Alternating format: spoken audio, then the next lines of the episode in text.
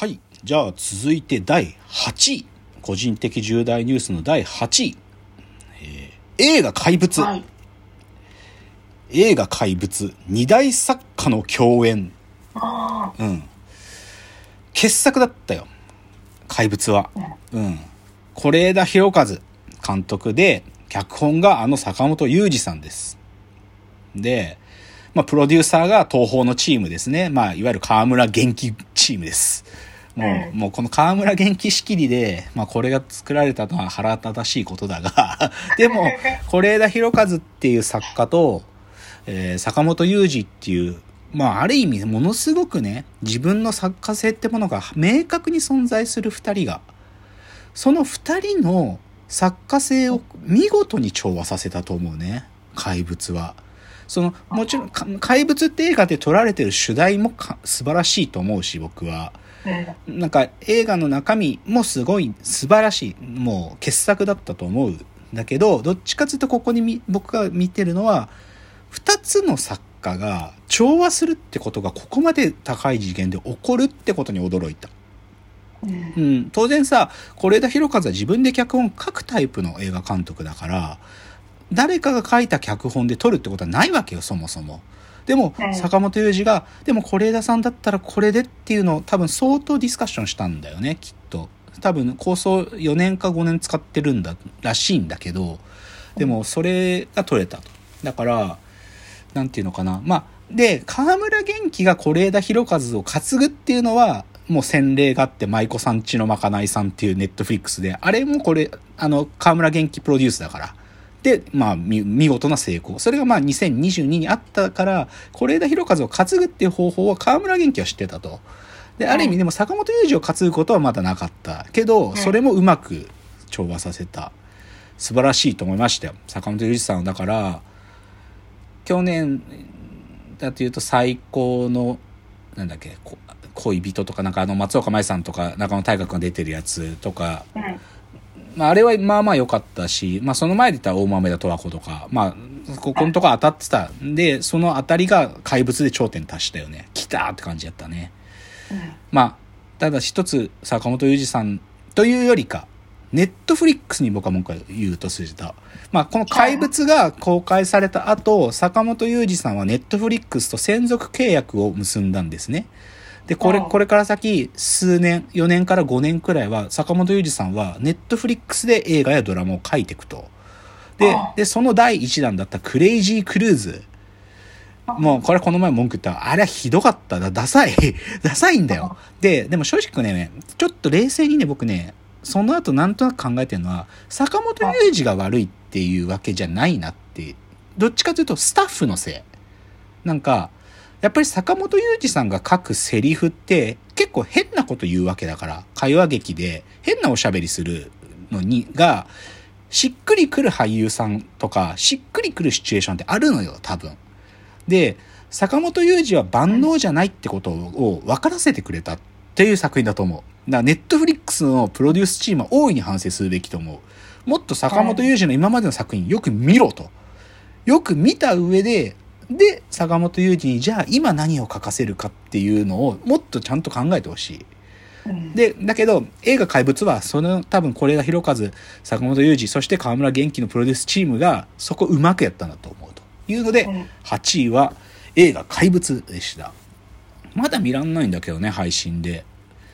だから、どうなんだろう金払えば見レンタルとか始まってんのかなまあでもちょっと映画怪物はでも2023の一大トピックだったと思います。じゃあ次。第7位。えー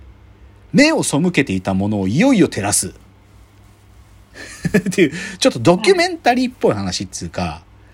あのーやっぱね、ドキュメンタリー、いいドキュメンタリーありました、今年も。で、今年の前半僕は最もショックを受けたのは、映画日の丸、寺山修司40年目の挑発です。えー TBS の蔡大輝監督が撮った、あの、日の丸ですね。日の丸の中は何を見せてると思いますか？というね、街でこう、質問する。寺山修司がかつてやったことを現代版でやるっていう、とても優れたドキュメンタリーだったと思いますよ、日の丸は。で、で、これは、さっきその言ってる、目を背けていたものをいよいよ照らすっていうのは何かっていうと、なんか、まあ、なんていうのかな。ある種の時代の転換点は、安倍総理大臣が亡くなるっていうタイミングでもあり、かつ戦争が始まる、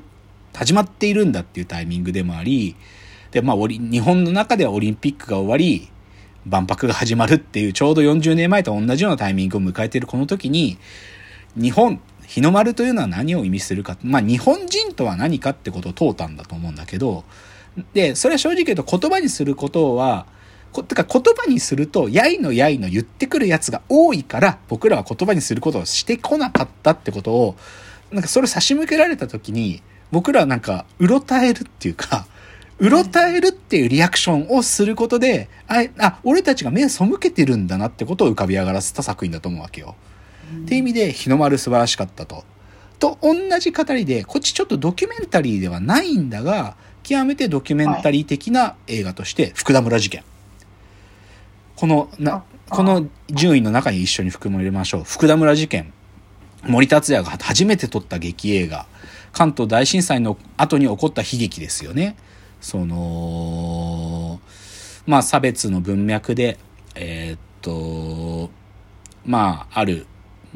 まあ、福田村っていう今の千葉県の野田市のところで起きたある事件を撮ってるけど、まあ正直言えばあまりになんか人間ってものがなんていうかな、その、混乱してる時に核も弱い存在になり、そしてその核も弱い存在だからこそ恐怖に怯え、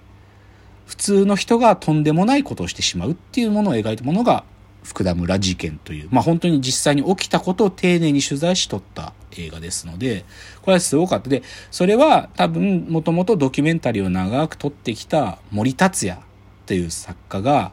で、その森達也っていう人はまさに目を、僕らが普段は背けているものに光を当てる作家で、でその作家が劇映画を撮ってもやっぱり主題になるのはそういうものだったっっていうことだと思うので、とてもいい映画。だからこの第7位の、まあこれ正直こうオツ付け方しなんで両方上げてんだけど、日の丸寺山修司40目の40年目の挑発という映画と、えっと、もう一つ、福田村事件という森達也の映画。この二つがここに入ります。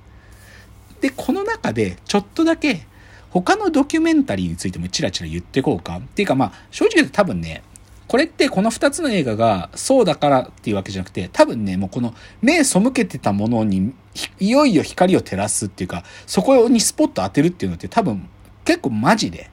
それは、じ、なんていうか、ジャニーズとかね。なんかさ、そういうことが多分、なんかもう怒ってんだよ。もうなんか、如実に。で、で、それは、ジャニーズの話出てた時に僕もちょっと言ったけど、ネットフリックスで、スカウトに誓ってっていう、ボーイスカウトの隠蔽された記録っていう、アメリカのボーイスカウトが実はもう破産してるんだと。で、それは同じような性被、性加害がボーイスカウトっていう中にずっと存在していて、で、で、それは、まあ、も、前からあった映画だけど、でもそれがまあ、なんかくしくもジャニーズのタイミングと同じタイミングでネットフリックスで見られるようになってとかね。なんかそういうこととかあるしね。まあ NHK はもともと、違う、ドキュメンタリーってそもそもそういうもんなんだけどさ、その角度で言うと今年僕が見て、うわと思った NHK のドキュメンタリーは、例えば ETV 特集でやってた、ルポ死亡退院ってやつね。精神医療闇の実態っていう、八王子にある精神病棟があって、そこで虐待が行われてってっていう、その、もう正直見た時、うわと思う、ああいうのが、多分、だんだん、こう、世の中に出てくると。あと、同じ角度で言うと、あの、NHK スペシャルでやってた、冤罪の真相っていうね、警視庁公安部で何がっていう、ある、神奈川にある普通の中小企業、あのー、工場とかで粉塵を除去することができる装置を作ってる会社が、実はそれは軍事転用が可能で、それを中国の会社に売って生物兵器が作れるものに加担してんじゃないかっていう、勝手な嫌疑を検察、あ、じゃ警視庁の公安がかけて、マジで逮捕しちゃうっていうね、サーチショーさんたちは。で、完全なる冤罪で、っていう、まあ、だからそういうことがね、もうなんかもうまかり通らない。まかり通らない世の中にし、多分、したいよね。したいよ、やっぱり。したい。で、まあちょっとその、日の丸の最大期の目、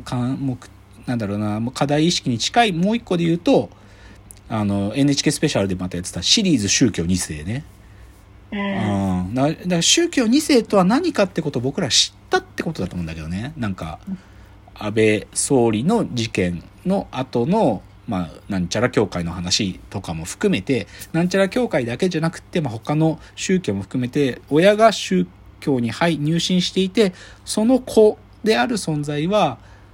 何を考えるかもしくは何に苦しむかってことをちゃんと表現したのが NHK です。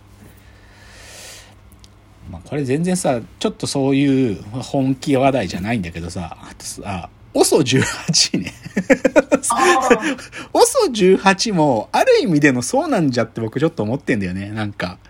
なんか、OSO18 に限らずさ、もうほんとな、なんかさ、でも僕ね、OSO18 のニュース見て思ったのは、あ、はいそれでもちゃんと僕ら考えないんだなって思ったこと。か僕らっていうのは、だから OSO18 が撃たれたって言った時に、漁師さん、撃ったハンターの漁師さんたちとか、うそれを駆除した自治体に対して、めちゃくちゃ電話かかってきて抗議する熊がかわいそうって。お前さ、そうじゃねえんじゃねえのと。OSO18 で学ぶべきことってそうじゃなくて、なんか僕らが、ひょっとすると今まで森と町の境界線には少しバッファーがあったのに、それが都市化の中でなくなってきちゃったってことを OSO18 が出てきたから見えたんじゃないのっていう。なんか、それで熊撃たれてかわいそうっていう、その精神自体が間違ってるってみたいな。やべえ、時間だ。